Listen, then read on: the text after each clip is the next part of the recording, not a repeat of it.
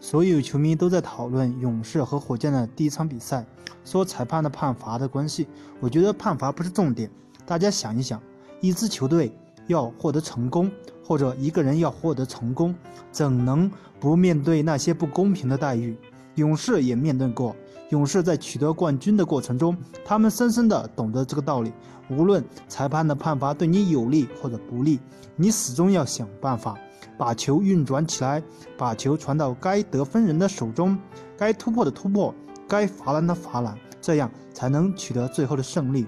现在火箭不一样，火箭常规赛罚球过多，但到了季后赛。他们不适应季后赛这样的判罚尺度，突然没了罚球，自己的心态很快就会失衡。所以哈登疯狂的投掷三分，哈登突破能力很强，没必要痴迷三分。火箭队厉害的，并不是所谓的巨星单打，保罗单打、哈登单打或者圆脸灯单打，只是对付一般的球队可以胜任，或者。像爵士这样的球队，进攻力薄弱的球队，但是你遇到攻防都俱佳的球队，这样很难解决问题。所以火箭队还是要多突破，多造成内线